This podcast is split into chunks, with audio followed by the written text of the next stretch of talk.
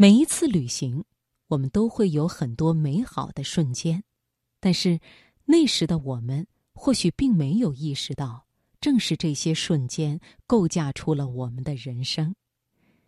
接下来送给你苗伟的文章《世界之道》，选自《读者》。心灵不再孤单，因为你我分享。读心灵。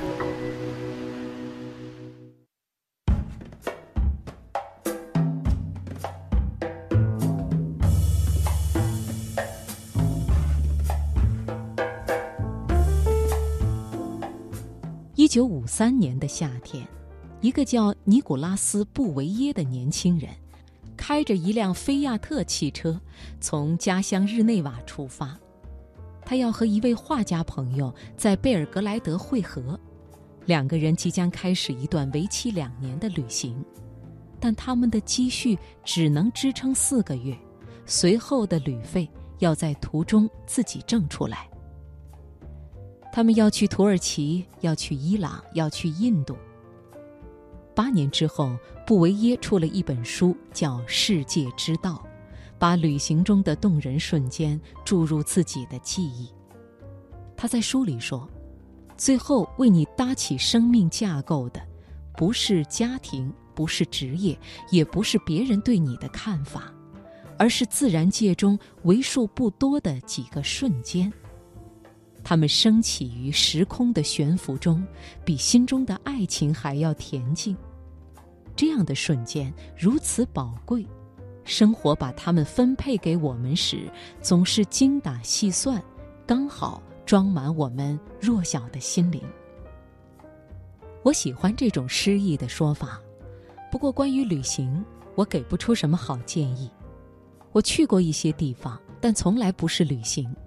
我的行程基本上都是计划好的，只有一些短暂的时刻，我好像是在旅行。有一年我去了马瑙斯，我们从酒店的码头出发，去看尼格罗河与索里芒斯河的交汇处。导游说，由马瑙斯去里约的水路就是坐这样的船，要走上半个月。我躺在吊船上昏睡。假想这段水路会持续很多天，假想我被丢在地球上这个离家最远的点，语言不通，身体单薄，内心焦虑。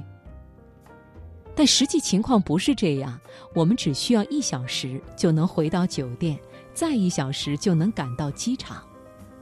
飞机是个好东西，身体瞬间就到了别处，来得快，走得也快，你不会太难过。离开玛瑙斯的那天早上，我吃过早餐，发现酒店里居然有一个动物园。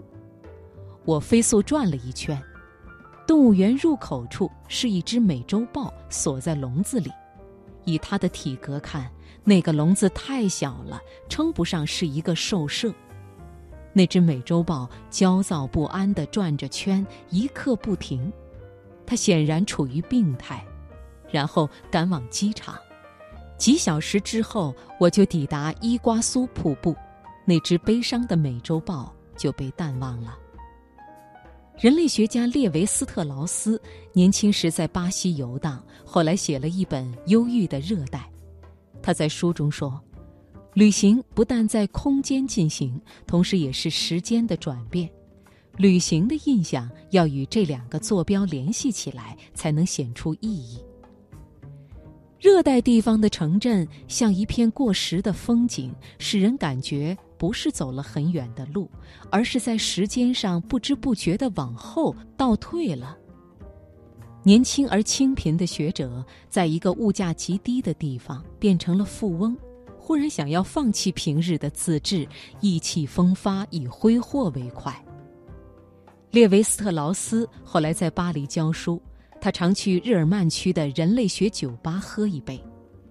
我去巴黎也被朋友带去这家酒吧，店里有许多以朗姆酒为基酒的鸡尾酒，颇具热带风情。我喝了两杯。